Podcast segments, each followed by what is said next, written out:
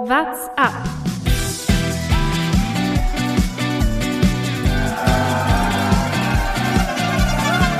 Allez Romain, il attaque Allez Allez Romain Der Radsport-Podcast. Je dicker die Regentropfen im August, je dicker wird auch der Most. So sagt es die Bauernregel für Niederschlag im August. Und ich denke, wir können uns zumindest auf ein paar Weinabende im Winter freuen. Und damit mit der schwindeligen Überleitung vom Wetter zum Podcast. Neue Folge What's Up. Wir blicken auf die Vuelta und auf alles, was passiert ist. Und das mache ich nicht alleine. Mein Name ist Thomas Gerlich. Nein, ich begrüße zwei Männer auch in dieser Runde. Der eine arbeitet bald in einer Sendung, bei der über 20 Teams gleichzeitig im Einsatz sind. Aber wenn wir ehrlich sind, meistens auch nur vier oder fünf wirklich interessant sind. Das ist seine beste Qualifikation für den Radsport. Herzlich willkommen, Lukas Bergmann. Grüß dich, Servus. Der andere hat am vergangenen Wochenende bei einer fünfeinhalb Stunden Sendung für ein Sportevent gearbeitet, bei dem nur fünf Minuten wirklich etwas passiert ist. Besser qualifiziert kann man für Radsport eigentlich gar nicht sein. Herzlich willkommen, Jonas Bayer. Du hast noch 20 Minuten unterschlagen, mein Freund. Grüß dich, Thomas. Ach, als ob. Fünf Stunden, 47 Minuten. Ja, mein Gott. Das ist ja Mailand Sanremo hier das Einräumen bis zur neutralen Phase. Das So ist kann man auch mal Man unterschreiben. merkt schon, dass wir uns außerhalb des Podcasts scheinbar zu wenig unterhalten, wenn wir unseren Arbeitstalk schon in die Podcastaufnahme selbst verlegen, oder? Ja, aber jetzt wollen wir erstmal Thomas äh, für seine äh, fantastische Anmoderation. Für sowas hat man eigentlich Angestellte, Kritik- die einem Kritik solche nehmen Lines wir auch noch schreiben, mit aber rein. nein. Ich sehe schon. Äh, er, er schreibt selber. Grandios, grandios. Nein, natürlich. Ich habe viel Zeit heute äh, gehabt, indem ich drinnen saß und nicht, auf jeden Fall nicht rausgegangen bin aus dem Haus. So viel kann ich schon mal erzählen. Ich, ich sag's wie es ist. Es ist August und ich saß heute auf der Rolle. So hoch ist die Verzweiflung schon. Und damit genug Rumgeheule. Lass uns über Das ist aber tatsächlich ein Problem, dass die Rollensaison jetzt schon beginnt, oder? Also.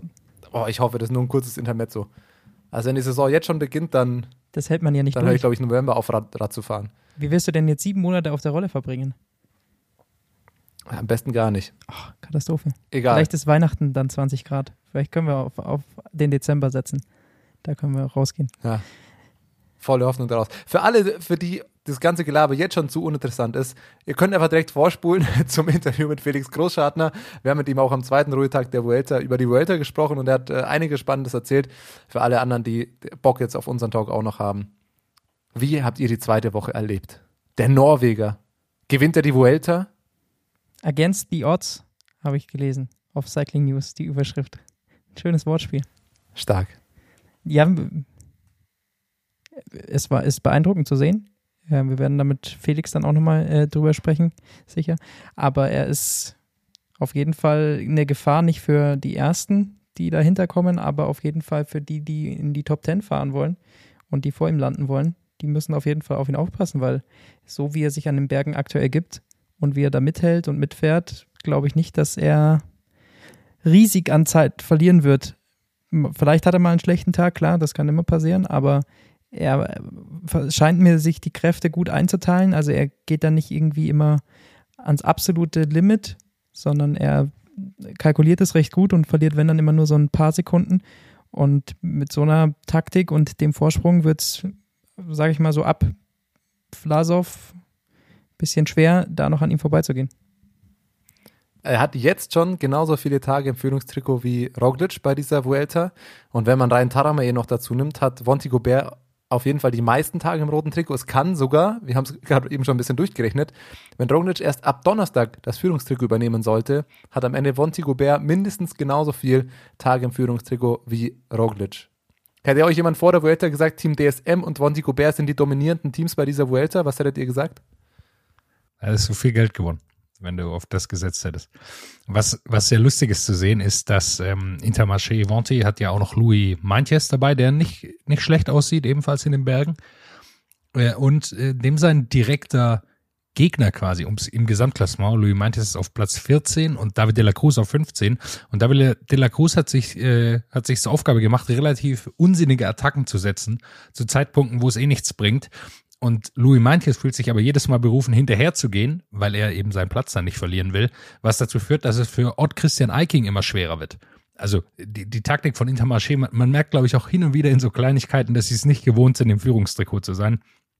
Aber da würde ich jetzt mal sagen, Louis meinte, es hat sieben Minuten Rückstand, auf den nehmen wir jetzt mal nicht so viel Rücksicht. Lass mal David de la Cruz einfach fahren. Den musst du jetzt nicht markieren, ähm, da musst du nicht mitgehen, sondern bleib mal bei Ott Christian Eiking, dass er jetzt keine Zeit mehr verliert und wir den vielleicht tatsächlich in, in, in die Top Ten oder vielleicht sogar noch besser äh, bekommen können. Und was einfach auch zeigt, wie verrückt diese Vuelta ist. Movistar im Teamklassement nur Platz 4. Das Teamklassement wird es zum großen Erfolg für Ineos bei dieser Vuelta, die einzige Wertung, die sie gewinnen. Ja, da, die werden sich sicher richtig freuen. Das ist ein absolutes Ziel, das sie verfolgen. Teamklassement bei der Vuelta. Das ist wirklich, steht ja. ganz oben auf der Liste von Dave Brailsford. Ja, aber du, Bergi hat es gerade schon gesagt. Bergi, du meinst ab Vlasov, also Platz ja, 11, 6 Minuten genau. 4 Rückstand ja, wird's eng. Aber auch schon davor. Ja, auch schon davor. Egan Bernal 4,21. Also, die muss er dem auch erstmal abnehmen. Ja, Eiking kann nicht ganz mit denen mithalten, aber bisher auch bei den Bergankünften, der war nicht viel dahinter. Das waren oft nur 10, 20 Sekunden.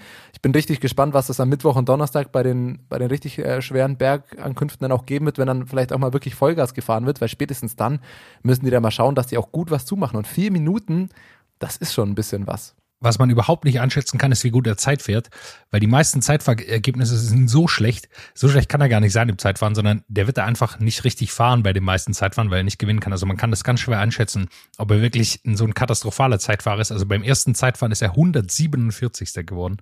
Ähm, hätte er da nochmal vielleicht ein bisschen das versucht, also 147 ist wirklich äh, muss man sagen, ist ja katastrophal. Er hätte es da versucht, ähm, was ich jetzt einfach mal unterstelle, ohne es zu wissen, ähm, dann hätte er nochmal vielleicht eine halbe Minute mehr Vorsprung jetzt.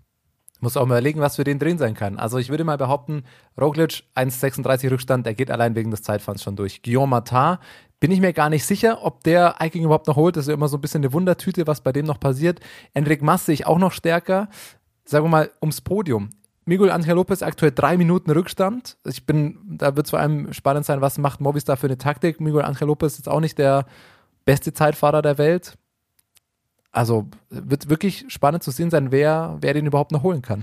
Ja, ich glaube, die Platzierung schaut schon gar nicht mal so schlecht aus. Ja, ich glaube, die werden ihn schon noch holen. Also die sind einfach zu gut am Berg. Man hat jetzt auch schon wieder gesehen, äh, dass vor allem bei Tempoverschärfung hat er große Probleme. Also ich glaube, er kann da jetzt dranbleiben, konnte jetzt noch dranbleiben, weil es nicht absolut verrückt schnell war, aber ähm, ich glaube, er ist einfach kein richtiger Bergfahrer. Er, hat sich jetzt dran gebissen, aber wenn, wenn vorne wirklich das Tempo abgeht, dann kriegt er immer ein bisschen Probleme und kann nicht ganz mithalten. Und an diesen langen Bergen, die jetzt anstehen werden nächste Woche, ich glaube, da wird er Probleme bekommen. Vor allem bei den zwei Berg-Finishes hintereinander, wo schätzungsweise einige ihn dann mal attackieren werden ähm, und du dann erstmal ein bisschen was verteidigen musst. Das wird schwer. Aber es ist doch irgendwie auch lustig. Es ist so ein bisschen, wir haben es später schon mit Felix auch angesprochen, also wir haben es vorher mit Felix angesprochen, was später noch folgen wird, dass es so ein bisschen auch einfach der Vuelta-Style ist. Bei Natur würdest du sowas, glaube ich, nicht sehen. Weil da diese Rundfahrten, auch Giro oder Vuelta, die sind einfach immer noch mal ein bisschen chaotischer, die sind einfach immer noch mal ein bisschen unberechenbarer, weil nicht alle Teams in absoluter Top-Stärke da sind und dann passiert einfach auch mal sowas bei der Tour würde sich, ich will jetzt Ott Christian Eiking nicht schlecht reden, aber da würde sich so ein Fahrer auch nicht so lange im Führungstrikot halten. Aber muss man jetzt nicht sagen, ähm, das war nicht äh, quasi zufällig, äh, zufällig, sondern Jumbo hat ihn ja quasi ins, ins rote Trikot geschickt. Die haben ja mit Absicht versucht, äh, ihn, ihn da rauszubekommen, was ich auch nicht immer so ganz verstehe. Okay, es scheint wohl tatsächlich an den ja, an diesen Presseinterviews zu liegen, die Roglic machen, äh, geben muss, weil sie müssen ja niemandem hinterherfahren, auch wenn sie das Führungstrikot haben. Niemand kann sie zwingen, äh, Ausreißergruppen zurückzuholen. Also wenn sie da kein Interesse haben, können sie das auch einfach lassen. Ähm, also es muss tatsächlich wohl an diesen äh, Interviews liegen. Ja, an allem. Also, ähm, ja, da sagt Felix später noch was dazu. Wollen wir jetzt da, da auch nicht vorgreifen. Aber ansonsten, was, was ist euch von der zweiten Woche im, Kopf geblieben? Magnus Kort, stark gefahren, starke Woche, äh, mit einem, ja, fast Etappensieg und eine Etappe hat er dann ja noch gewonnen. Also es ist auch schon bei zwei Etappensiegen bei der Vuelta. Michael Storer hat nochmal die Brechstange rausgeholt, hat sich nochmal einen Etappensieg geholt. Ja, generell zeigt es wieder, dass auf diesen Rundfahrten, wenn jemand gut in Form ist, dass die halt auch mehrere Tage hintereinander einfach krass performen können. Also man denkt ja, dass Magnus Kort Nielsen auf dieser Etappe 11, wo er in der Ausreißergruppe war, lange die Führung behauptet und dann erst an diesem brutal steilen Schlussanstieg, auf den wir gleich auch noch kommen werden, äh, erst eingeholt wird und direkt am nächsten Tag man denkt, okay, der hat jetzt hier mit dieser Flucht, hat er so viel Power verbraucht, aber nein, dann gewinnt er halt am nächsten Tag eine Etappe aus dem Sprint raus. Also ähm, beeindruckend zu sehen, er ist in absoluter Topform, genauso Michael Storer gewinnt auch wieder eine Etappe. Also es sind irgendwie immer dieselben, gerade bei dieser Vuelta und das zeigt einfach, wenn bei Grand Tours Leute gut in Form sind, dann können die auch so eine Grand Tour so richtig dominieren und jedes Rennen von vorne mitgestalten. Nicht nur im Gesamtklassement. Des Weiteren, der Keune Quickstep findet immer einen Weg zu gewinnen. Auch wenn Fabio Jakobsen äh, eine Etappe nicht das Bein hatte. Hat er denn nicht, aber es war auch nicht ganz sicher, hatte der dann nicht einen Platten? Nee, das wurde Meines danach. Wissens hat er keinen Defekt. Also es wurde zwar vermutet, weil es für alle einfach so, es wirkt einfach so weird. Wie kann es sein, dass der da hinten wegplatzt und dass dann jemand anderes fährt? Aber er hatte wohl keinen Defekt. Es war einfach ein zu krasses Leadout für den eigenen Dann Sprinter. gewinnt halt Seneschall noch gegen Trentin. Das ist auch mal eine Ansage. Wenn der Zweite noch besser ist als Trentin. Ich sag mal so, sieben von acht Koenig-Fahrern fanden das gut. Der eine war, der eine war richtig sauer danach. Äh, Das hat ihm überhaupt nicht gepasst, wie es, wie es da abgegangen ist. Ähm, war generell eine wilde Attacke mit cleverer Taktik von Quickstep, muss man sagen. Also so oder so. Sie, jetzt haben sie mit Senneschall gewonnen. Das ist, glaube ich, vor allem ein Statement gegen Matteo Trentins Sprintfähigkeit. Ich habe ja hier lange den Standpunkt vertreten, dass er ein absoluter Topfahrer ist. Ich glaube, das kann man inzwischen sagen, ist er nicht mehr. Äh, Einfach aus dem Standpunkt heraus, dass er äh, eigentlich keine Chance mehr hat, Etappen zu gewinnen. Also das war so eine Etappe, die er dann gewinnen muss, um ehrlich zu sein. Gerade äh, in so einem reduzierten, in, in so einem reduzierten Sprint gegen Florian Seneschall, der sicherlich ganz schlecht ist, aber da hätte ich Trentin doch immer äh, die Chance eingeräumt und die äh, kann er jetzt vermehrt nicht nutzen können. Und ich glaube, man merkt einfach, dass ihm da die Qualität fehlt, die er, die er mal hatte. Und es ist dann am Ende die flache Etappe gewesen, die Egan Bernal das beste Ergebnis bei dieser Vuelta beschert. Fünf Sekunden hat er auf alle anderen GC-Fahrer gut ja. gemacht. Hat aber danach gesagt, das ist nicht, äh, eigentlich nicht so wild, dass man so viel verliert. Ich glaube, insgeheim hat er sich doch ein bisschen gefreut, dass zumindest ein bisschen mal was geht. Besser fünf Sekunden gewinnen als fünf Sekunden Richtig. verlieren. Aber das war auch die ist ein einzige Etappe, bei der man Thomas Pitcock überhaupt mal gesehen Nee, hat. stimmt nicht. Äh, Danach sonst, kam er dann nochmal auf. Am Samstag ist er, ja, ja, bis dahin. Ja, der ist in der Ausreißergruppe gefahren und dann Zehnter geworden oder so. Nee, Vierter. Okay, Es, Entschuldigung. es läuft nicht wahnsinnig gut für ihn. Äh, bei der Was Vuelta. macht er bei der Vuelta? Was ist dessen Job? Ja, man hätte vor allem gedacht, er hat ja kurz vor der Huelta noch einen Olympiasieg geholt. Ist jetzt nicht so, dass er überhaupt keine Form haben kann, aber irgendwas scheint da komplett schief zu gehen. Und äh, jetzt habe ich gelesen, er fühlt sich jetzt besser, kommt immer besser in den Tritt, aber man, man hat ihn davor überhaupt nie irgendwo gesehen. Man hätte ja gedacht, ja, der kann auch mal am Berg helfen bei Ineos, aber da war er irgendwie immer schon weg. Der Pitcock dachte ich halt vorher wird so der Vuelta-Wout. Also der halt alle, alle Etappen gewinnen kann. Das macht aber eher Magnus Kort. Der irgendwie dann dieses, dieses Bergfinish noch knapp vor Roglic gewinnt aus der Ausreißergruppe, der dann auch den, ja, den Sprint gewinnt. Das war zwar ein reduzierter Sprint, aber das sind auch noch 40 Fahrer äh, mit derselben Zeit rein. Also es war jetzt auch nicht, äh, dass da nur noch fünf Hansel mit rumgefahren sind. Also der ist eher der Fahrer, wo du sagst, okay, der kann verschiedenste Terrains gewinnen. Aber der unfassbar stark. Weil wir gerade so kurz, so schnell über diese Etappe hinweggeprescht sind. Wir haben natürlich zur elften Etappe, das war die mit diesem unfassbar steilen Schlussanstieg, haben wir natürlich noch was vergessen. Die Zahlen des Tages. Stravazen.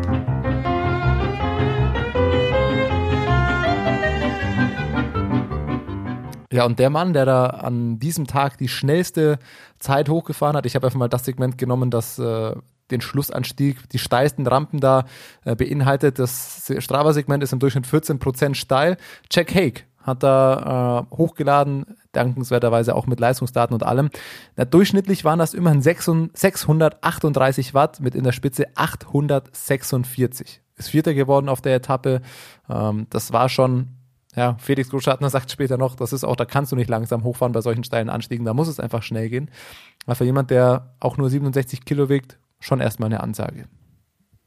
Ja, generell diese Etappe, einfach, ich habe es ja schon angesprochen gehabt, war wahnsinnig spannend, weil, also dann dieser Schlussanstieg hauptsächlich, weil eben Magnus Kort noch vorne weg war und man dachte so, ah, es ist doch gar nicht mehr so weit und dachte, ja gut, da kommt zwar jetzt noch so eine Schlusssteigung, aber man hatte ja nicht erwartet, dass das sowas kommt. Und er war eben aus dieser Ausreißergruppe noch übrig, hat dann irgendwie das versucht zu halten. Und dann kam aber von hinten eben doch das Gesamtklassement und hat sich da dann nochmal ein bisschen gebettelt da hoch. Vor allem dann Enric Maas und Primus Roglic. Magnus Kort hat dann relativ schnell, als er überholt wurde, aufgegeben, ist nur noch in Schlangenlinien die letzten 50 Meter gefahren. Also das war nicht mehr geradeaus. Da hat er sich dann komplett verabschiedet. Aber äh, was man zu dieser Etappe auch noch sagen muss, Henrik Maas hat mich da überrascht, weil ich dachte eigentlich, das wäre, wenn dann das Terrain, wo er Probleme haben könnte und wo er dann mal auch ordentlich Zeit kassieren kann. Aber da hat er sich super drüber bewegt, gewinnt da äh, fast noch diese Etappe, wird dann nur von Roglic geschlagen. Gut, die drei Sekunden ähm, kann man verlieren gegen Roglic, aber ansonsten war er besser als alle anderen und ich hätte ihn jetzt dann nicht als spritzigsten eigentlich eingeschätzt an diesem Schlussanstieg. Enric Mas fährt brutal konstant gut. Adam Yates hätte man erwartet, oder? An diesem, an diesem Anstieg. Ja, absolut. Aber er hat dann, hat auch einfach Probleme, er ist so unkonstant wieder. Fährt am Naja, er ist immer noch fünf, er ist immer noch Fünfter geworden, aber man muss schon einfach sagen, Enric Mas scheint der Einzige, der mit Roglic bisher mithalten kann. Also er ist schon, wenn man jetzt Roglic ausklammert, scheint er wirklich der konstant stärkste Fahrer aktuell im Feld zu sein. Und schon beeindruckend. Also auf, wie du sagst, auf einem Terrain am Berg super stark. Ähm, ist, denke ich, aktuell der, der heißeste Anwärter auf den, auf den zweiten Platz im GC. Ja, ich glaube, da gibt es gar keine Diskussion gerade. Auch wenn Miguel Angel Lopez auch nochmal dann am Wochenende ein bisschen ernst gemacht hat, auch nochmal versucht hat, Zeit rauszuholen. Aber unterm Strich ist, glaube ich, auch Movistar klar, okay, wenn dann können wir hier mit Enric Maas Platz 2 holen. Aber er wird natürlich, wir haben es letzte Woche auch schon angesprochen, er wird natürlich eine Rolle spielen. Äh, Miguel Angel Lopez, auch Roglic zu attackieren. Sie werden beide brauchen dafür, glaube ich. Ein Wort noch zu zwei Etappensiegern, die wir schon lange nicht mehr ganz oben gesehen hatten bei der World Tour. Rafa Maika und Roma Bardet. Ich glaube, vier Jahre war es her, dass die beiden ihren letzten World Tour Sieg gefeiert haben. Ähm, für Bardet kann man schon sagen, dass sich's gelohnt hat, der Wechsel zu, zu DSM? Na gut, das war jetzt ein Sieg. Aber ein Huelta-Etappensieg. Davor hat er vier Jahre lang keinen äh, World Tour Sieg geholt. Ich muss schon Hat er sagen, bei der fährt schon auch Tour? einfach immer echt gut. Bei dem kommt nur immer irgendwas dazwischen. Also der ist schon auf so, der ist, Bardet ist, glaube ich, einer der stärksten Anwärter auf den klassischen Etappensieg in Woche zwei oder drei, wenn er nicht mehr im GC ist. Weil da ist es, wir haben es dieses Jahr auch wieder beim Giro gesehen, ein bisschen Zeit verliert er dann doch immer und dann ist er aber trotzdem an einzelnen Etappen, ist er ein absoluter Weltklasse-Fahrer und brutal stark. Und das war es ja bei der auch mit eineinhalb Minuten Vorsprung, die er da äh, diese Etappe gewonnen hat. Also der ist schon, wenn er einen guten Tag hat, ist er einer der besten Bergfahrer der Welt. Das, das muss man einfach Ist so er der sagen. neue Dan Martin? Nein, der Martin ist stärker. Was du meintest, Lukas, mit der Tour war, glaube ich, sein Bergtrikot. Hat er da kein, ich ich dachte genau, aber hat er da keine Etappe gewonnen, als er das Bergtrikot gewonnen hat? Aus, aus meiner Sicht. Also ich nicht. weiß, dass er da Aber sehr auf den sicher- Ausreißergruppen natürlich war, aber Das wird sich ja leicht rausfinden lassen. ich dachte, da hätte es dann auch einmal gereicht. Aber äh, kann natürlich ich mich auch täuschen. Nee, nur für das Bergtrikot. Ja, krass. Nur. In Anführungsstrichen. Ja. Ja, das ist richtig. Er ist Zweiter geworden auf der einen Etappe. Er war Zweiter auf der Etappe, die Quintana da äh, gewonnen hat, 2019, mit dem, also Nasenbluten im Ziel ankam. Aber das war irgendwie, die, diese Etappen gestern, das war schon, wir haben es ja irgendwie häufiger in letzter Zeit, dieses Gefühl, ha, ist wieder, ist wieder 2015, ist wieder 2016. Also wenn Rafael Maika und Steven Kruiswijk um den Etappensieg fahren, das hat schon wieder denselben Vibe für mich gehabt, oder? Und da wurde geschwitzt, ey. Habt ihr das gesehen? Die Trikots, äh, ich glaube, Hamilton wurde Dritter von DSM und das T-Shirt war, sein Trikot, das vorher schwarz war, war im Grunde komplett grau. Also einfach, weil die Salzablagerungen da auf dem Trikot, das muss unglaublich heiß gewesen sein und, und anstrengend. das zieht sich durch die Vuelta durch. Also das, das liest man gefühlt auch jeden Tag, wie, wie warm es gewesen sein muss, wobei es jetzt dann ja wohl ein bisschen kühler wird für die letzte Woche. Die andere Frage ist natürlich die ums Punktetrikot. Jasper Philipsen ist nicht mehr dabei, Fabio Jakobsen deswegen erstmal in komfortabler Frontposition. Jetzt ist die Frage, kann er das irgendwie über diese letzte Woche retten? Er hat 79 Punkte Vorsprung auf Roglic. Es gibt nur noch eigentlich, naja, wenn es ganz gut läuft, gibt es für Jakobsen noch zwei Möglichkeiten. Na, eigentlich gibt es nur noch eine. Eigentlich gibt es nur noch eine Möglichkeit und das ist äh, am Dienstag Ja, zu gewinnen. Dienstag, ja. Und dann, ja, muss er ein paar Punkte zwischendrin holen, weil ja, die 19. Etappe eventuell auch noch. Ja, aber das wird jetzt halt sehr, das kommt sehr darauf auf an, der wie, 19. geht es auch wie umkämpft die Ausreißergruppe dann Auf sind. der 19. geht es aber auch am Anfang viel zu sehr hoch. Ja, das, also wir haben jetzt ein paar Ausreißer-Etappen, aber dann ist es ja für ihn im Endeffekt, dann wird er auch kein anderer Das Punkte stimmt, machen. ja, das wird eine Ausreißer-Etappe. Ich ja, denke, Dienstag hat er nochmal eine Chance auf einen Etappensieg und wenn es zum Massensprint kommt, dürfte er auch eigentlich der, der heißeste Kandidat dafür sein, wenn ihm sein Leadout nicht davonfährt. Und ansonsten glaube ich schon, dass er, dass er gute Chancen hat, das jetzt auch ins Ziel zu bringen. Äh, mit Philipsen, hast du ja schon gesagt, einfach nochmal jemand ausgestiegen. Äh, die ganz großen Sprinter sind nicht mehr dabei. Bei FDG und Demar klappt einfach gar nichts. Äh, insofern denke ich schon, dass er, wenn er, wenn er durchkommt und wenn ja, ein, zwei Ausreißergruppen noch durchkommen werden, wovon man ja schon noch ausgehen kann, dann sollte da eigentlich nicht mehr, nichts mehr dazwischen kommen. Bergtrikot ist Bardet eben vorne. Kann, dass es ihm bei der Tour gelungen ist, äh, jetzt auch bei der Vuelta, kann ihm wieder gelingen. Hängt auch viel davon ab, äh, wie es am Ende aussieht. Ähm, die Bergankünfte am Mittwoch und am Donnerstag werden da viel mitentscheiden. Äh, zwei sehr schwere Etappen wieder mit viel Punkten. Da wird es einfach darauf ankommen, ob eine Ausreißergruppe geht oder ob Roglic zum Beispiel gewinnen kann. Dann könnte ihm da das gleiche gelingen wie, wie Tadej Pogacar. Und ich glaube auch das weiße Trikot, äh, wenn wir ehrlich sind, ist blockiert, oder? Also für Egan. Ja. Also der Einzige, der da, aber ich kann mir auch nicht vorstellen, dass Vlasov Bernal da noch einholt. Das sind ja die einzigen. Also Gino Meda ist auch nur zweieinhalb Minuten hinter, hinter, aber das sind die einzigen bei, die dann eine halbwegs theoretische Chance haben, Vlasov und Meda, aber da, da sollte Bernal schon, schon deutlich stärker sein. Sivakov, wenn er ein gutes Bein hat. Eine Stunde sechs ist er zurück. Vielleicht. ja, muss halt schauen, dass er, dass er noch alles für die Teamwertung auch gibt. Darf man nicht aus den Augen verlieren. da hast du recht. Dann äh, Simak Ladies Tour, oder? Weil über die Bergetappen werdet ihr mit Felix Groß. Ich war nicht dabei, äh, kann ich schon mal vorher sagen, aber ihr habt über alles gesprochen. Ihr habt über alles gesprochen. Dann Simak Ladies Tour, würde ich vorschlagen, wenn ihr nichts mehr habt zur Huelta. Da wurde am Ende Marlin Reuser Zweite, fünf Etappen waren das, äh, was ja für leider muss man ja sagen für die für die für den Frauenkalender ein langes Rennen ist. Zweite geworden hinter Chantal, Chantal Vandenbroek-Blag.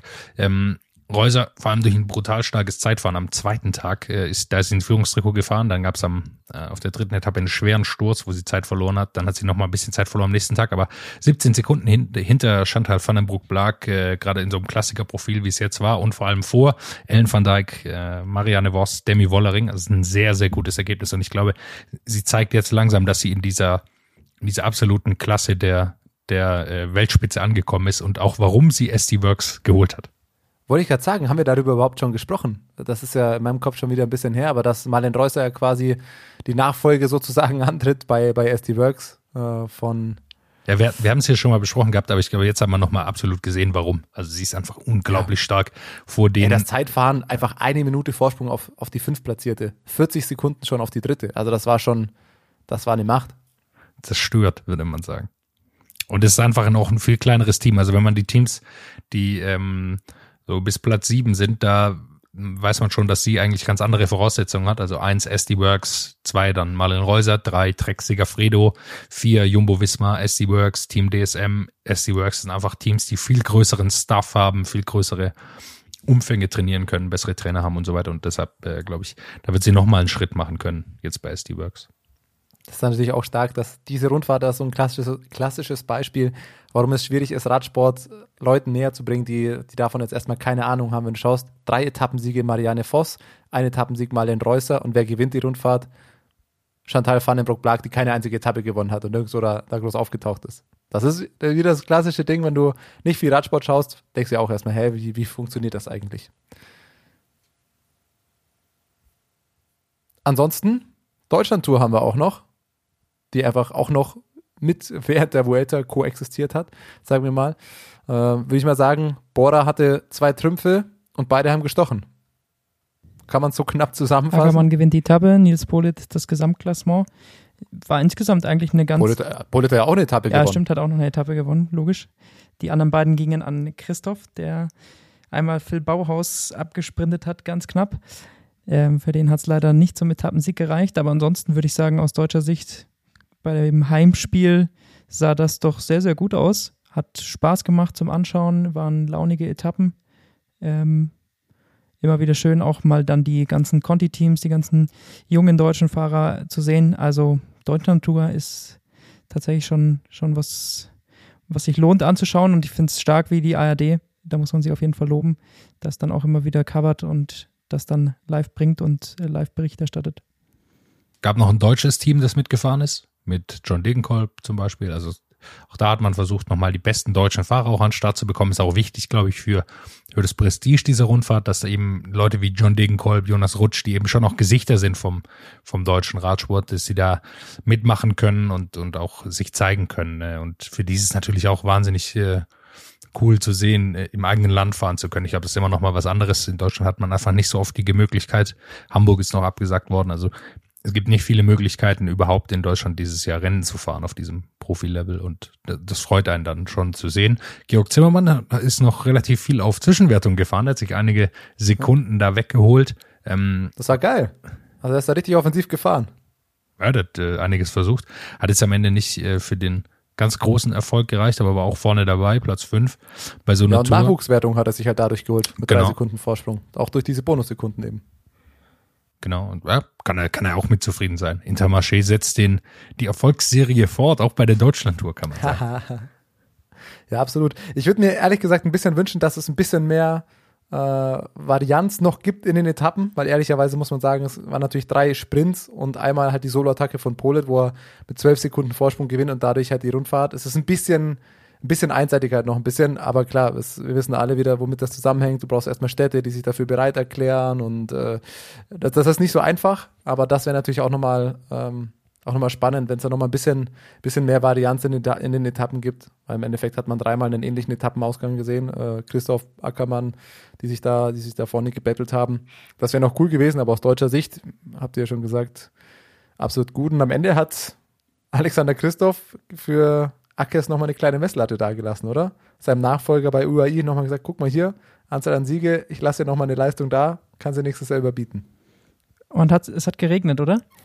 Das hat, war sicherlich ein Vorteil für Christoph. Wie war der Spruch nochmal? Ja. Von, If, if the weather is a mess, Alex is the best. das hat man wieder gesehen. Ja, absolut.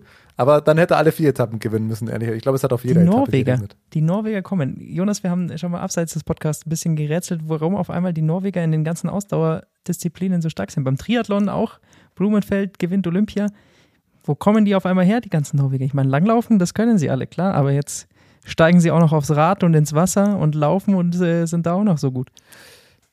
Da muss man dazu sagen, äh, also wenn man sich ein bisschen mit in trainingswissenschaftlichen Papern und so weiter mit umtreibt, ich will mich da jetzt nicht zu groß hängen, aber ein bisschen was kriege ich mit.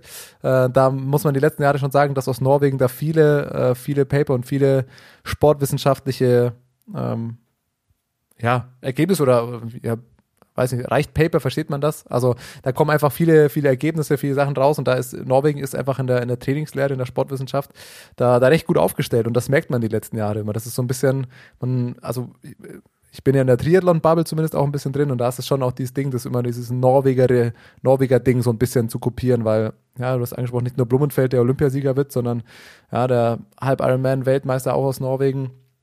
Ähm, die haben schon einige sehr, sehr gute Leute. Gut, Christoph gehört da wahrscheinlich noch zum älteren Schlag, der hat sich noch anders durchgeschlagen, aber ja. Ja, vermutlich. Und wer kann sich freuen nächstes Jahr? Das Erfolgsteam Intermarché Venti.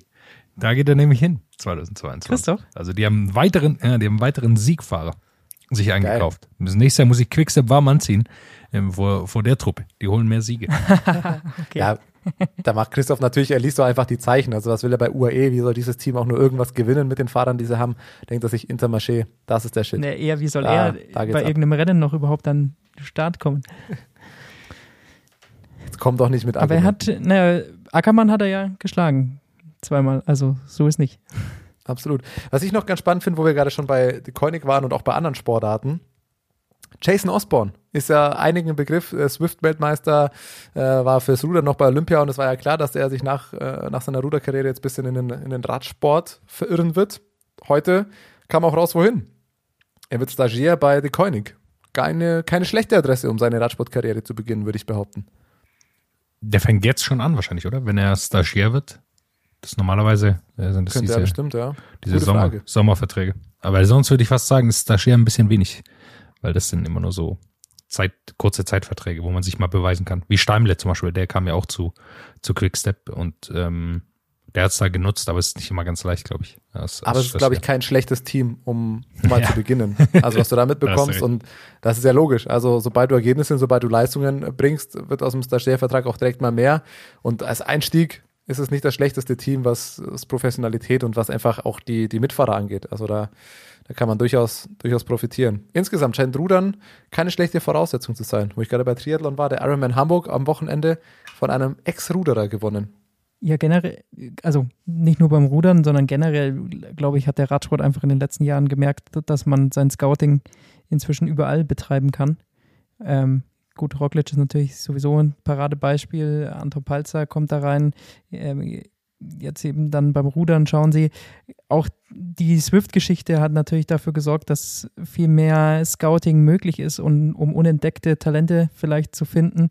Ähm, gibt eine ganz interessante Folge mit dem, von unseren Kollegen vom Besenwagen. Ich weiß nicht mehr, ist schon, glaube ich, ein, ein, Stückchen her, ein Jahr oder so, wo sie darüber mal gesprochen haben. Da kann man auch nochmal gerne reinhören. Ähm, das ist einfach im Radsport auf jeden Fall inzwischen Ding. Und da wird man das Scouting auch in den nächsten Jahren noch weiter ausweiten, um da Talente zu finden. Und die Koenig macht hier das auf jeden Fall vor und könnte mir vorstellen, dass da einige nachziehen. Ketzerische Frage: Bei welchem, der, die von außen kam, hat es funktioniert? Roglic zähle ich raus, der war drei, also für Jumbo Wismar, der war ja drei Jahre davor schon bei dem anderen Team. Aber wer von den anderen hat es wirklich funktioniert? Bisher. Marlon Reusser. Würde ich sagen, warte. Marlon, die kam aber, die kam ja jetzt nicht vom Rudern oder sowas, die war einfach. Die kam einfach aus dem Krankenhaus. Aus dem Studium. hat studiert, dann ab. Aber jetzt Cameron Worth zum Beispiel, der hat man ja, also, fährt der da noch, Thomas, weißt du das?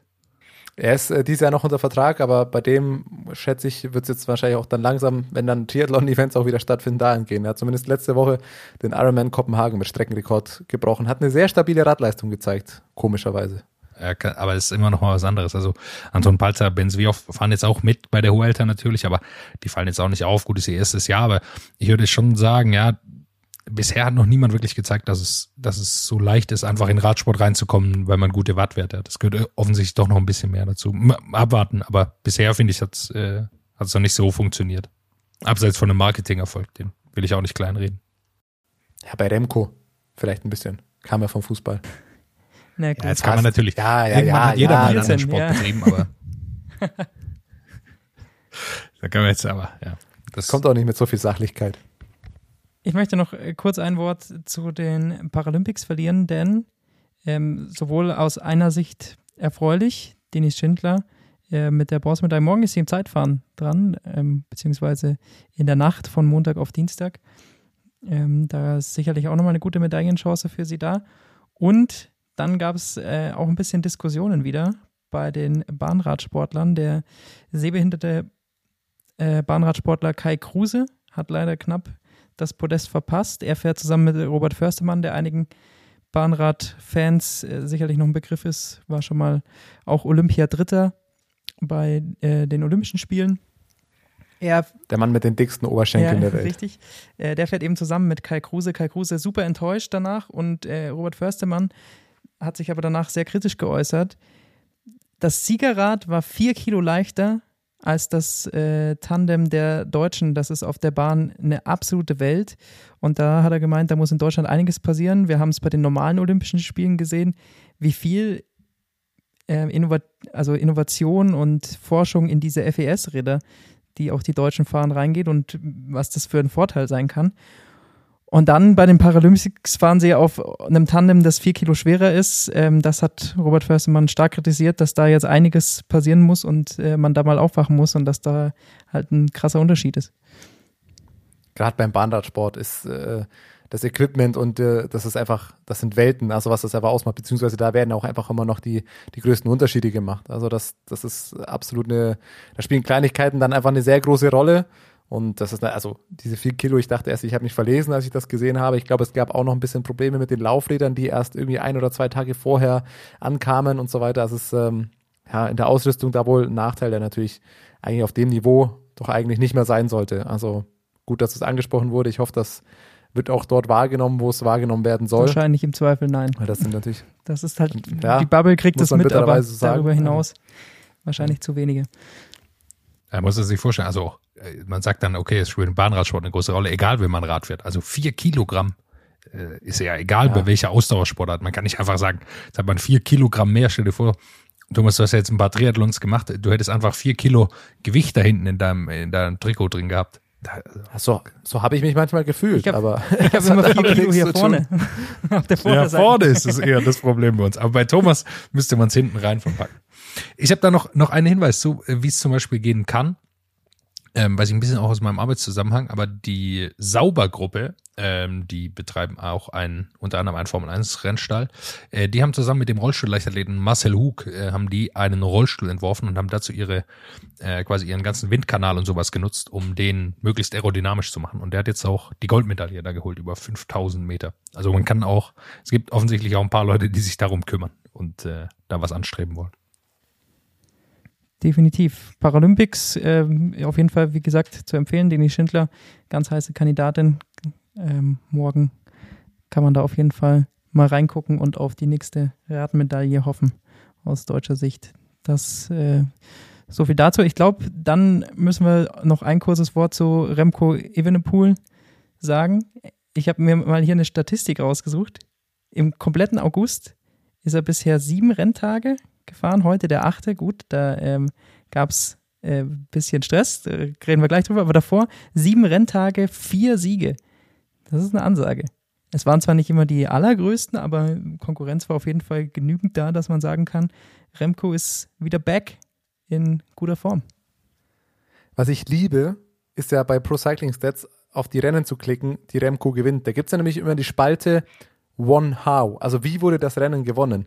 Und eigentlich kann man bei Remco nur die Kilometeranzahl austauschen. Brüssels Classics 11 Kilometer Solo. Äh, bei dem anderen belgischen Rennen, ich kann den Namen nicht aussprechen, 60,9 Kilometer Solo. Also eigentlich immer nur die Frage, wie, wie lang, wie lang war seine Solo-Attacke? Wie lang ist er gefahren? Davor 17 Kilometer Solo. Es, ist, es zieht sich einfach so durch. Ist richtig lustig. Müsst ihr mal machen. Hat er schon mal ein anderes Rennen gewonnen? Also hat er schon mal ein Rennen gewonnen? Das sind Zeitfahren und Minimum ja. 10 Kilometer Solos. Anders macht das, glaube ich, nicht. das ist richtig, ja. Das ist sein das ist Ziel, zu gewinnen. Aber dann eben ähm, am heutigen 30.08. gab es ein bisschen Rückschlag für ihn bei der Benelux-Tour, erste Etappe. Und da war er ein bisschen wütend auf seine Mitkonkurrenten. Er auf jeden Fall kommt am Ende auf Platz 67 mit kaputtem Rad zwischenzeitlich. Es gab wohl, wie ich das mitbekommen habe, aber das ist jetzt auch nur Twitter-Bubble-Recherche. Es gab irgendwie einen Stress mit, ähm, mit Vermesch, der ihm laut, also ich habe es nicht gesehen, ich habe auch noch keine Bilder davon gefunden tatsächlich, aber Remco behauptet, dass äh, Vermesch ihm wohl irgendwie seitlich ins Rad gefahren sei, so wie ich das verstanden habe. Ähm, ehrlicherweise, transparenterweise translated bei Google Translate, insofern Vorsicht zu genießen. Ähm, aber er hat auf jeden Fall im Ziel danach zu Vermesch gerufen, you have to admit your mistake. Also gib doch wenigstens deinen Fehler zu. Äh, er hat, glaube ich, heute eine knappe Minute verloren irgendwie, weil er musste auf jeden Fall sein Rad wechseln. Wie ich das verstanden habe, ist er durch diesen seitlichen Fall irgendwas war an den Speichen kaputt. Und äh, das hat ihm halt vor allem in den GC-Hoffnungen heute natürlich schon mal ein bisschen, bisschen Zeit aufgebrummt. Deswegen, deswegen gab es Beef. Als Entertainment liebender Zuschauer kann man nur sagen, schön. Man kann sich auf das nächste Remco-Solo freuen. Jetzt muss er auch noch eine Minute aufholen. Da wissen wir doch alle, was passieren ja, wird. Generell, Benelux Tour ist gut besetzt. Da sind einige richtig starke Fahrer dabei. Kann man sich eh drauf freuen. Ja, das ist auch natürlich Vorbereitung auch für die WM, ähm, muss man ganz klar sagen. Und ich glaube, das auch, äh, deshalb ist es auch für Remco so wahnsinnig wichtig äh, und, und emotional, weil es ist noch gar nicht sicher, so wie ich es verstanden habe, dass er im Kader ist für die WM. Und Belgien hat natürlich einen Haufen gute Fahrer. Äh, also fürs Zeitfahren wird er dabei sein, aber fürs Straßenrennen ist es wohl noch nicht ganz sicher. Äh, so habe ich zumindest gelesen. Thomas, du äh, hast wahrscheinlich andere Infos. Aber nee, ich habe keine anderen Infos. Das würde mich nur brutal wundern, weil ich behaupte, in der aktuellen Form ist er einer der Favoriten auf die, auf die WM. Exakt, aber ich, ich bin ziemlich sicher, dass die da, die haben ein ziemlich hartes Auswahlverfahren für eine Heim, Heim-WM. Äh, dann haben sie natürlich Wort von Art und äh, müssen da irgendwie sehen, wie sie alle unterbringen. Also sie haben eine super Truppe, werden sie auf jeden Fall aufstellen. Und ich glaube, deshalb geht es auch für ihn jetzt nochmal darum, nochmal zu zeigen, dass er äh, dass an ihm sowieso kein Weg vor, vorbeiführt und vor allem auch als Kapitän damit hinzugehen. Also der will ja sicher nicht da äh, doch den Anfahrer machen für irgendwen anderes, sondern wenn der da hinkommt, dann will er gewinnen. Wäre natürlich eine stabile Truppe. Wenn du Wout und Remco und so da drin hast, kannst du ein paar Karten spielen. Als Belgien, würde ich behaupten. Ja, das wird, wird spannend, wenn die nominieren. Gewonnen heute Tim Mellier. Es hat erste Etappen bei Rundfahrten, sind für Alpecin offenbar ein ganz gutes Pflaster, äh, kann man behaupten. Dahinter Phil Bauhaus, der auch einfach ich weiß nicht, ob wir das schon, schon mal angesprochen haben, aber der auch einfach ein unfassbar stabiles Jahr fährt. Also ich glaube, es ist der deutsche Fahrer mit den meisten Rennsiegen dieses Jahr und auch häufig äh, noch zweiter, dritter, vierter auf irgendwelchen Etappen wird. Äh, bei der Deutschlandtour ja auch ähm, auf den ersten beiden Etappen zweiter geworden. Also schon, der fährt ein sehr, sehr starkes Jahr. Muss man auch einfach nochmal hervorheben. Wollte kurz, ähm, so ist aktuell, also Evenepoel ist in der provisorischen Startliste auf Pro Cycling Stats. Ist er drin? Wollt ihr kurz den belgischen Kader für die WM hören? Ja, sag mal. Wout van Aert, Remco Evenepoel, Jasper Stuyven, Yves Lampert und Nathan van Hooydonk. Ist okay. Ist eine Truppe. Würde ich sagen, die haben eine Chance beim Klassikerprofil. Vielleicht nicht die schlechteste Wahl. Ja, jemand, der, den man eigentlich immer zu Favoriten dazuzählen muss, kommen wir zu einem anderen Eintagesrennen, das noch war. Bretagne Classics. Tadej Pogacar nur Platz 61. Das ist sein, ich dachte erst, wir dachten erst, es wäre sein schlechtestes Ergebnis dieses Jahr, aber nein, am Champs-Élysées wurde er 72. Ansonsten, ja, ich glaube, der Mann ist nicht in Form, oder? Kann man den mitnehmen zur WM? Ja, also tatsächlich eine Frage, ob, also nicht, dass man ihn nicht mit zur WM nimmt, aber ob er in Form ist, ist tatsächlich eine gute Frage. Ich meine, irgendwann ist auch bei ihm mal der Akku leer, glaube ich. Aber ja, es ist ein Rennen. Gut. Ich habe es jetzt auch nicht gesehen. Ich weiß Das nicht, sein erstes wie Rennen es passiert ist. Also, Also- ich kann jetzt da auch zu dem Rennen Ja. nicht, nicht extrem viel sagen. Ähm, aber gut. Er wird auf jeden Fall zu den Top-Favoriten bei der WM gehören. Das ist keine Frage. Ich würde das, würde das auch mit Vorsicht genießen. Es war sein erst, ich weiß ehrlicherweise nicht, wie viel er trainiert hat. Ich glaube schon auch, dass er sich nach Olympia erstmal eine Pause genommen hat. Jetzt einen Monat ohne Rennen. Aber Glaubst auch er vor der den G Tour gemacht? was gegessen. Ein bisschen mehr. Äh, nee, also ich denke, dass er zur WM auf jeden Fall mitfahren wird. Das, darüber brauchen wir wahrscheinlich nicht reden. Wie gut er in Form ist, ja, eine gute Frage. Gestern sah er tatsächlich leidend aus. Also man muss einfach sagen, das klingt jetzt zwar böse, aber es tut auch gut, den einfach mal nicht immer ganz vorne und auch mal mit einem schmerzverzerrten Gesicht zu sehen, auch mal zu sehen, alles klar, es läuft auch nicht jeden Tag bei dem.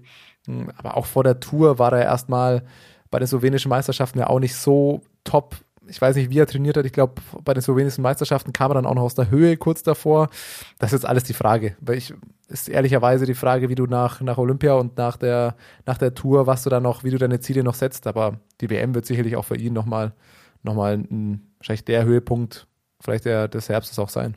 Und ist für ihn ja auch alles neu. Also man darf nicht unterschätzen, wie jung er ist. Letztes Jahr hat er die Tour gewonnen, ist danach kein Rennen mehr gefahren. Man hat sie nicht mehr gesehen. Jetzt ähm, wollte er ja die Vuelta erst fahren, so hieß es. Dann haben sie abgesagt, sicherlich weil er nicht mehr konnte oder weil er äh, zu müde war. Und äh, jetzt muss er das zum ersten Mal wieder lernen quasi. Oder zum ersten Mal erlebt er das jetzt nach einer Tour wieder einen Formaufbau zu machen, glaube ich. Bei Olympia war er auch dabei. Aber da nochmal einen Formaufbau eben zu machen, ist sicherlich, sicherlich auch neu für ihn, muss auch seinen Körper erstmal verkraften, auch wenn er absolutes Ausnahmetalent ist, ja. Ansonsten, wenn wir noch über Bretagne Classics, das ein Tagesrennen sprechen wollen. Französischer Doppelsieg, Julien Alaphilippe Zweiter, auf Platz 1 Benoit Cosnefroy. Er hat ihn geschlagen. Ja, gut. Ja, was ja gut. Auch das ist ein Vorbereitungsrennen. Also das ist genauso wie wenn wir jetzt über Tour of the Alps oder so vor vorm Giro oder so sprechen. Da Niemand will jetzt über Julien Alaphilippe sprechen. Ich will darüber sprechen, dass Benoit Cosnefroy das Rennen gewonnen ach hat. so, das Geil. Der, der wird Weltmeister. Der wird Weltmeister. Ja. Ich würde mein Geld darauf setzen. Absolut. Ich merke schon. Das ist ein Thomas. Thomas, du findest hier keine Freunde mehr für dieses Thema. Ja, ich merke schon. Gut. Nee, das Spannendste an dem Rennen war für mich ist äh, Ethan, Ethan Hater, heißt der junge Mann von Ineos. Ich glaube, wir haben schon mal kurz über ihn gesprochen gehabt. Wegen dem Namen. Äh, ganz junger Frau. Spannend. Ja, ist äh, zu allen spannend. Äh, Lukas reicht's, glaube ich, inzwischen. Aber ich will dennoch, äh, Lukas destruktive Art will ich dennoch durchbrechen und kurz auf ihn hinweisen. 22 Jahre alt ist der Mann, der ein, Sprinter und, und Klassikerfahrer fährt eine sehr, sehr gute Saison dieses Jahr. Fährt eher die kleineren Rennen, aber holt sich viele Siege. Ähm, hat man schon lange nicht mehr gesehen, dass Ineos einen, einen passablen Sprinter hat. Äh, mit dem haben sie jetzt wieder einen. Ja, der könnte einer werden, der in Zukunft bei einem anderen Team wahrscheinlich einige große Siege sich auch holen wird. Dann lass uns doch einfach äh, die Rennen auch komplett, wir müssen noch mehr Rennen ansprechen, wenn wir schon bei Nachwuchsfahrern, bei kleineren Rennen sind, auch zu erwähnen, Maurice Ballerstedt hat bei einer So. Rundfahrt in, in Frankreich auch noch eine Etappe gewonnen, ist sein erster Etappensieg außerhalb eines Zeitfahrens, er hat auch schon mal ein Zeitfahren dieses Jahr gewonnen, äh, aber das auch gut, den Namen haben vielleicht auch schon mal ein paar Leute gehört, 20 Jahre äh, jung, deutscher Nachwuchsfahrer, jetzt auch mal mit einem Etappensieg, war schon oft, oft knapp dran, werfen wir das auch nochmal mit rein, dann haben wir, glaube ich, jedes Rennen, das die letzte Woche stattgefunden hat, einmal Ich habe erwähnt. noch äh, Radsport, Radsportmanager gespielt. Da hat äh, Andy Schleck gewonnen. So, Du hast noch Radsportmanager gespielt und Ott Christian Eiken als, als Kapitän ausgewählt. Und So, ich sehe jetzt im Hintergrund, dass Lukas Bergmann bereits den Raum verlassen hat, soll uns nicht stören. ähm, ihm reicht's offensichtlich. Ähm, Ich will Felix jetzt hören. auch, Ich denke nur an unsere wir wollen. Felix, Die wollen Felix Großschartner hören und nicht uns. Unsere Hörer haben nach fünf Minuten schon zum Interview vorgespielt. Was glaubst du, wie viele Leute jetzt noch Ja, dran sind? äh, Denen möchten wir es jetzt zumindest jetzt Mal, ermöglichen. ganz kurz, mal alle, mal alle, die jetzt noch zuhören, schreibt uns mal kurz auf Instagram. Nächste Woche werden wir die Anzahl der Nachrichten. Glaubt ihr, wir schaffen fünf? Bin ich mal gespannt.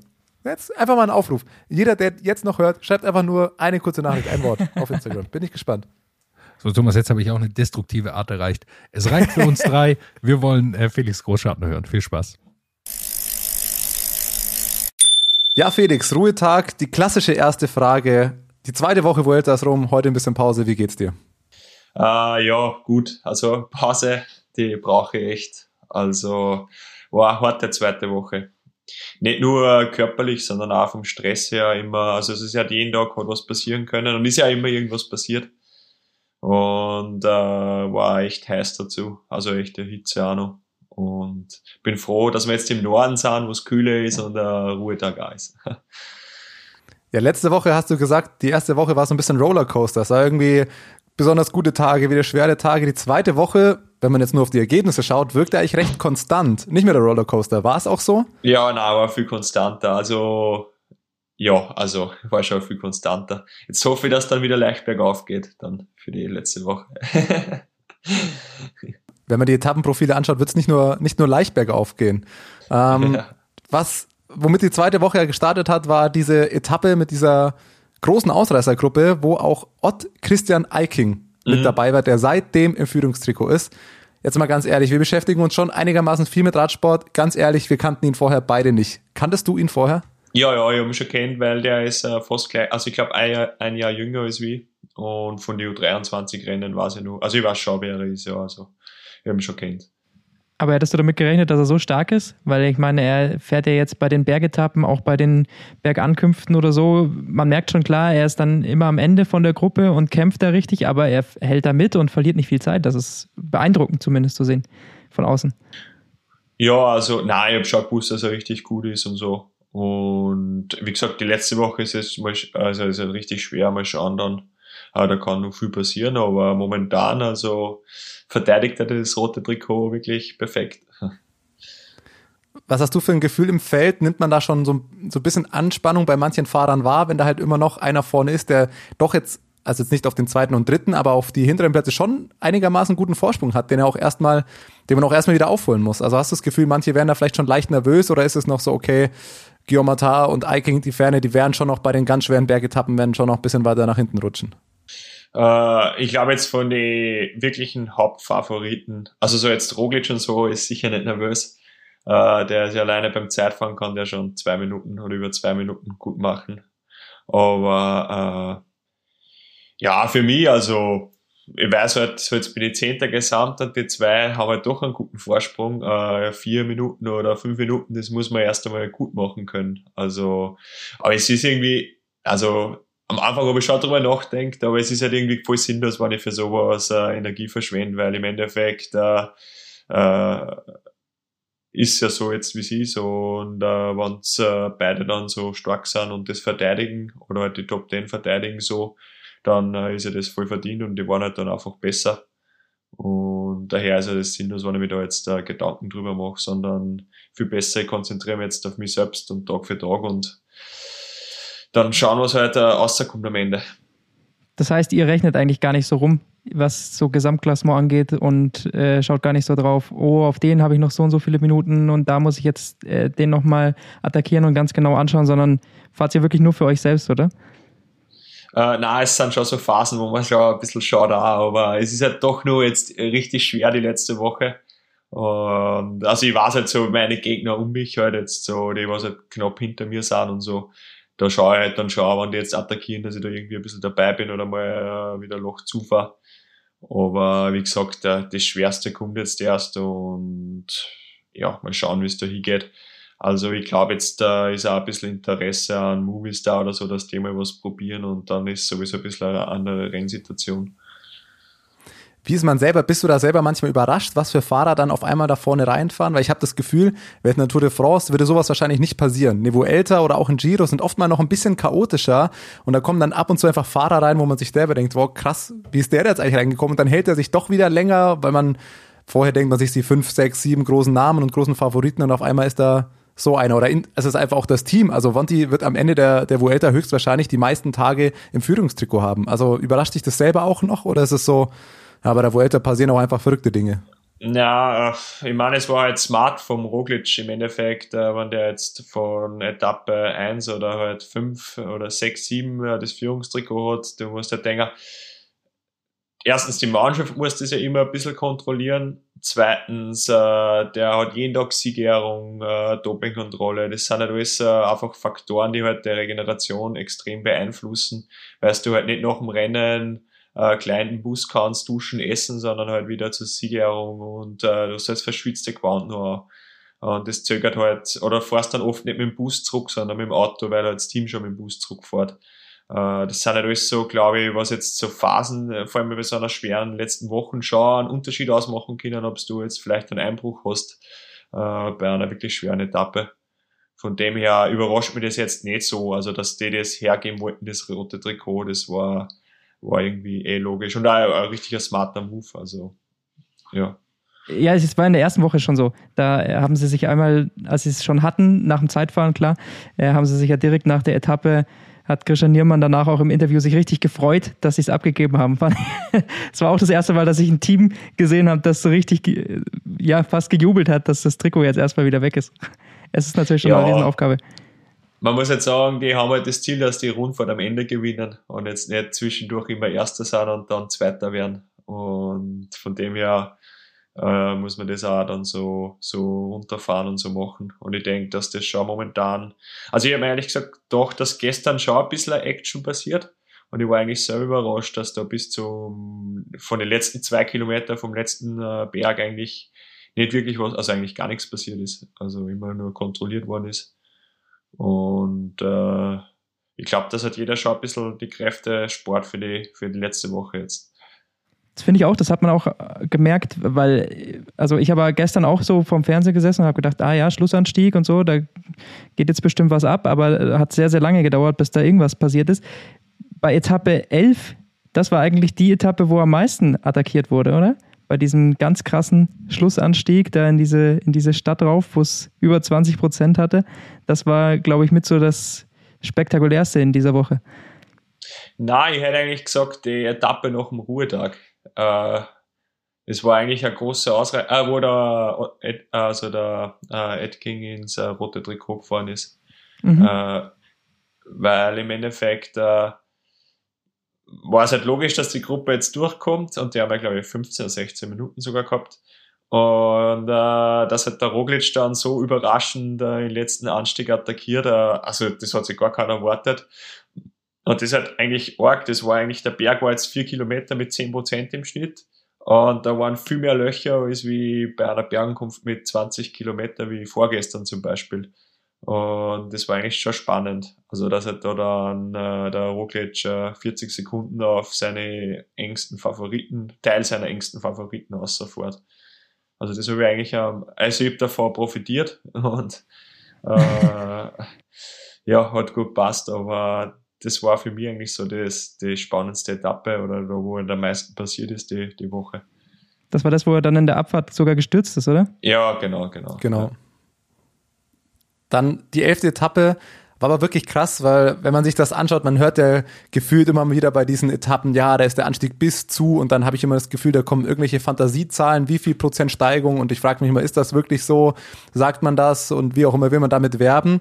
Also wenn man die Fotos gesehen hat von diesem Schlussanstieg, Lecco Mio. Also der sah schon gar nicht mal so geil auszufahren. Du bist Siebter geworden. Das zeigt irgendwie wieder deine punchigen Fähigkeiten, dass du da durchaus hochkommen kannst. Am besten hat mir dein Instagram-Foto gefallen, wo du schon, klar, mit schmerzverzerrtem Gesicht, aber wenigstens noch straight hochfährst und Flasov hinter dir, der fährt schon so halb quer, irgendwie Schlangenlinien. Wie war dieser Anstieg? Also wie steil war es? Ja, also also wir haben schon gewusst, dass es halt steil ist, aber wir haben jetzt eigentlich nicht doch zu steil. Also ich weiß noch ganz genau, wie so in die Rechtskurve dann rein und dann habe ich mal so geschaut, weil das halt echt so gerade raufgegangen. Da war ich einfach selber so ein bisschen, oh fuck. Aber ich muss sagen, das Steile ist eigentlich richtig schnell vergangen. Also ich muss echt sagen, das war dann noch viel härter als wir im Steilen. okay. Ja, weil danach, ich meine, danach hat es ja noch immer 10% gehabt, da wenn es davor 20% fährst, kommt dir das halt einfach bei weitem nicht mehr so steil vor. Und ich sag das, dann ist ja, also da, was mir ein bisschen gecrackt hat, war die 500 Meter Marke. Und dann wollte ich auf Jam schalten.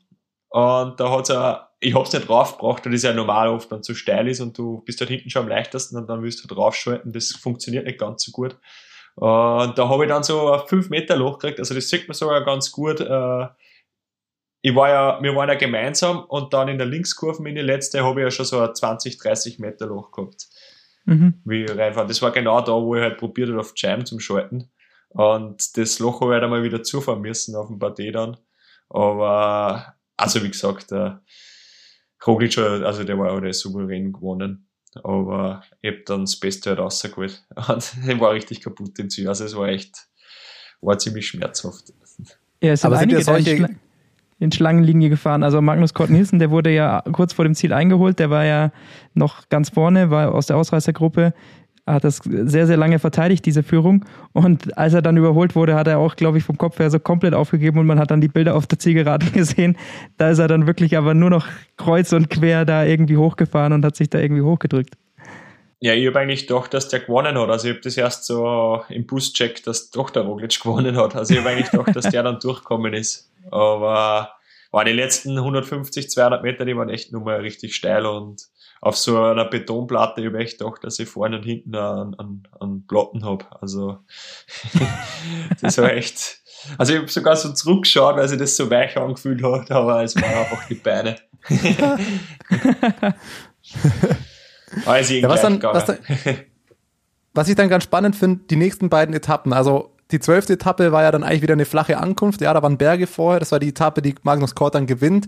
Du bist Sechster, also an auch so einem, doch, ich weiß gar nicht, wie viel Fahrer, die ersten 40 Fahrer kamen mit derselben Zeit an. Also ich würde schon sagen, auch durchaus sprintig. Am nächsten Tag war es dann eine wirkliche Sprintetappe, also wirklich sehr flach, die dann auch ziemlich chaotisch war. Also es war ja diese Etappe, die dann Senneschei gewinnt, weil er selber Jakobsen wegfährt, wo Bernal dann sogar nochmal vier Sekunden, wo es richtig viele Löcher gerissen hat. Mhm. Zwei Fragen dazu.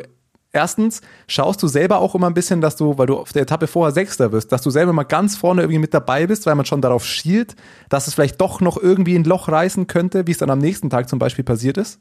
Ja, genau. Also das ist eigentlich der einzige Grund. Äh, du schaust ja, dass du immer weit vorne bist, weil du halt einfach auch äh, immer nur Angst hast, dass irgendwo ein Loch aufgeht und du halt dann einfach 10 Sekunden oder 5 Sekunden kassierst. Also sinnlose 5, 10 Sekunden oder so. Und äh, so wie bei der Sprintankunft, ich meine, wir waren eigentlich in die, äh, ich würde sagen, jetzt in die ersten 30 Fahrer bei dem Kreisverkehr. Und wir waren dann selber überrascht, dass sie das so auseinanderreißt und so. Und ja, es tut mir Aber habt ihr das mitbekommen? Während der Etappe, weil von außen sah es, also vom Fernseher sah es nur chaotisch aus und als ob keiner mehr eine Ahnung hätte, was eigentlich gerade passiert. Ja, es war richtig chaotisch. Vor allem uh, unser Sprinter, es tut mir da ein bisschen leid dafür haben. Der, der war da leider auch nicht ganz vorne.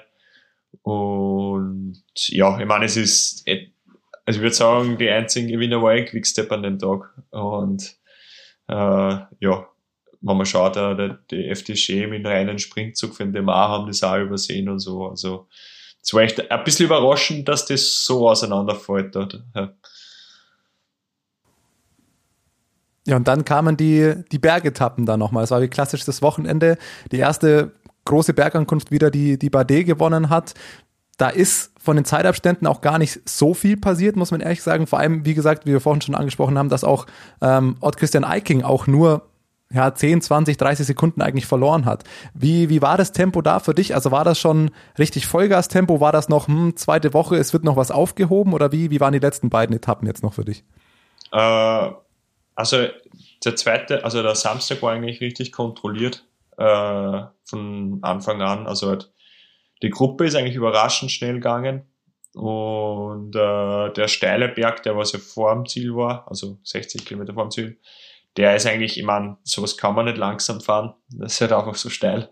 Aber der war eigentlich auch relativ nur kontrolliert und der letzte Berg unten rein war es halt so immer mit 5%. Da kann man halt schon am Hinterrad richtig äh, Kraft sparen. Und die letzten sieben Kilometer waren ja dann mit so Rampen bis zu 12 Prozent. Äh, ja, es hat irgendwie keiner richtig die Karten am Tisch gelegt. Also da jetzt, also bis auf den Lopez. Aber ich glaube, es war einfach trotzdem, weil es halt dazwischen immer ein bisschen abgesetzt hat, nur zu leicht, dass da jetzt richtig die Löcher reinkommen. Und äh, ich glaube, dass jetzt schon in der letzten Woche, vor allem bei der, ich glaube, 17 und 18, 17. und 18. Etappe schon, äh, also da sind sicher deutlich größere Löcher. Was ist da dann eure Taktik jetzt für die, für die letzte Woche? Hast du dir nochmal irgendeine Etappe ausgesucht, wo du nochmal was probieren willst? Äh, Geht es einfach darum, sich die Konkurrenten, die du im Blick hast, wie du ja schon gesagt hast, äh, irgendwie mit denen mitzufahren? Oder, oder was ist äh, deine Herangehensweise jetzt an diese schwerere letzte Woche nochmal? Ja, also morgen ist nun mal, ich denke, grundsätzlich soll das ein Sprint werden morgen.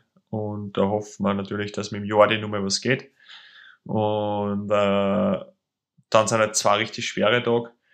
Und ich glaube jetzt einmal am ersten Tag, also am, am 17., also bei der 17. Etappe, dass ich halt einfach, wie gesagt, was soll ich da großartig machen? Also einfach mal nachfahren und dann hoffen, dass ich auch einen guten Tag habe und am letzten Berg dann schauen, was geht einfach.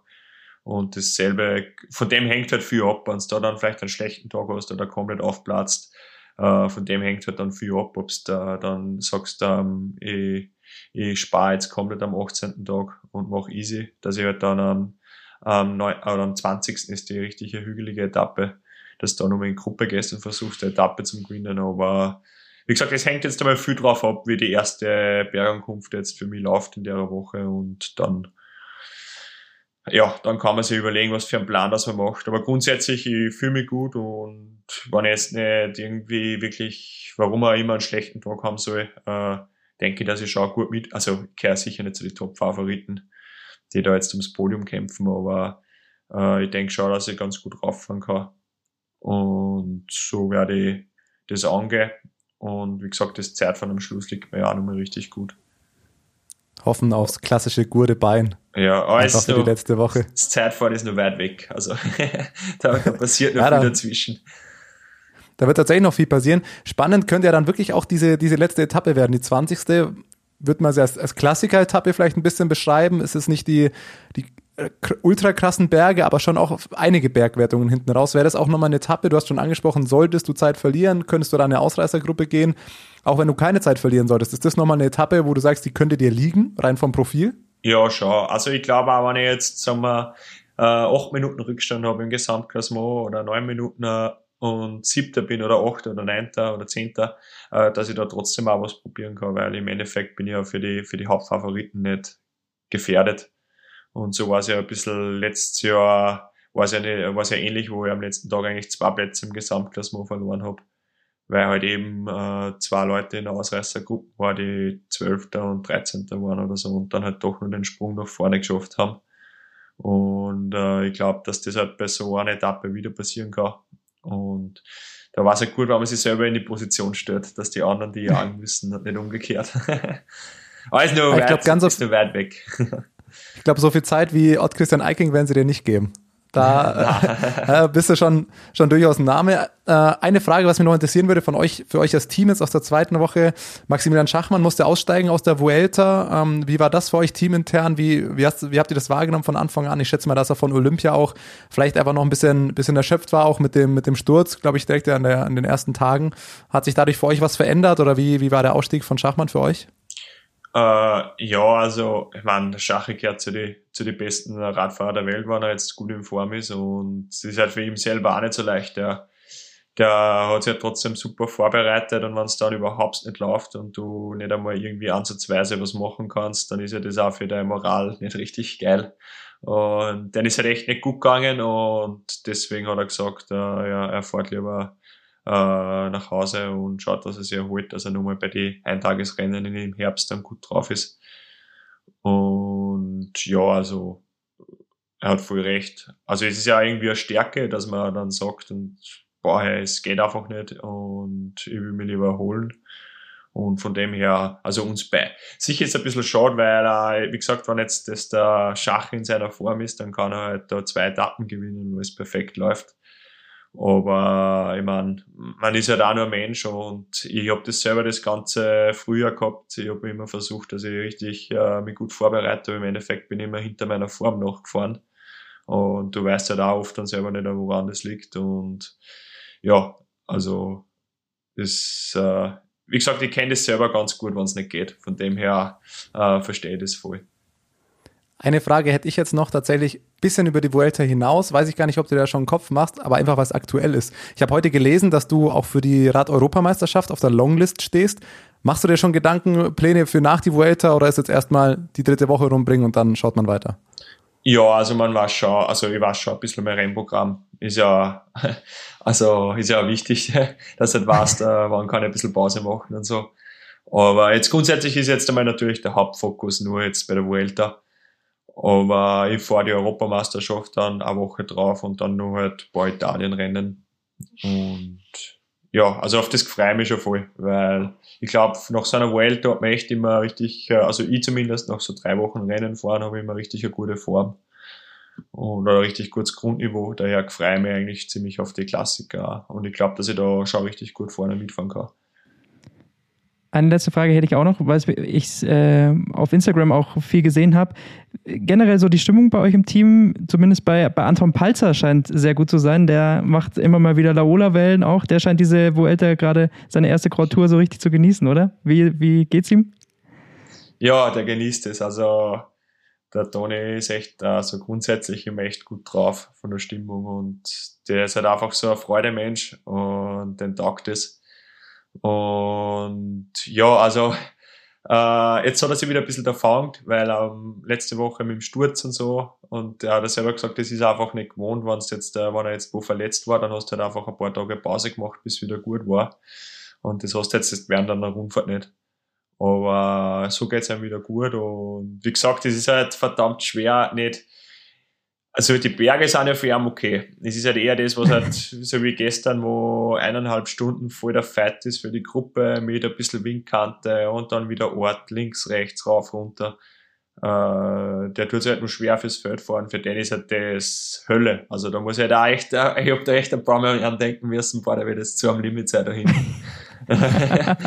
und äh, im Endeffekt äh, ist halt dann wichtig, dass er einfach dann, er sagt selber, dann ist er in den Berg reingegangen, er war schon richtig kaputt, aber dann hat er sich halt erfangen und es ist dann wieder gegangen, aber er sagt selber, die erste Stunde war schon richtig schlimm. Aber das ist halt einfach alles ein Lernprozess, also dass man das einmal lernt, wie man das äh, liest und das kommt alles mit der Zeit. Also ja, aber sonst die Stimmung ist gut, also äh, es ist halt echt hart, nicht nur jetzt vom vom Profil, sondern es ist auch immer echt heiß und stressig im Feld. Also das ist halt, das verlangt schon von den Fahrern viel ab. Und ich bemerke es ja bei mir selber auch, also ich bin ja dann selber auch immer recht gestresst. Und du bist halt einfach, oder du hast immer Angst, dass was verpasst und musst halt immer vorne sein, vorne sein und immer um die Position kämpfen. Und das ist halt auch für Helfer richtig hart und schwer. Vor allem, die holen ja dann nur Trinkflaschen in solche Situationen und wieder nach vorne und bei der Hitze. Und bei der Hitze musst du halt oft zurückfahren, Trinkflaschen holen. Also, äh, ja, ist schon herausfordernd, würde ich sagen. Die, Quasi die viel entspannter einfach vorne mit den Favoriten den Berg rauffahren. Höre ich jetzt da mal raus. ja. Ja, perfekt. Ja, also ich finde es eh, eh lässig oder marketingtechnisch ist, glaube ich, eh schlau. Ma äh, Anton Peitz hat immer mal wieder auch in eine Insta-Story oder wie auch immer zu packen. Ich hoffe natürlich auch, dass wir nach der letzten Etappe, falls es sowas wie eine Abschlussfeier oder wie auch immer geben wird oder Musikuntermalung, hoffe ich auch mal, dass wir ein bisschen was von euch sehen werden. Da habe ich ein gutes Gefühl. Gerade vielleicht ja. so eine Party-Playlist für den letzten Abend kann ich mir gute Sachen vorstellen. Ja. Dann danken wir dir mal wieder für die Zeit. Äh, alles Gute für die letzte Woche. Danke. Sind sehr gespannt, wie es läuft. Und ja, gerade 17., 18. Etappe in zwei, drei Tagen. Drücken wir die Daumen, Danke. dass gut bergauf geht und auf klassische, aufs gute Bein. Ja, hoffentlich. Dann, tschüss. What's up? Der Radsport-Podcast. What's up ist eine M945-Produktion. Ein Angebot der Media School Bayern.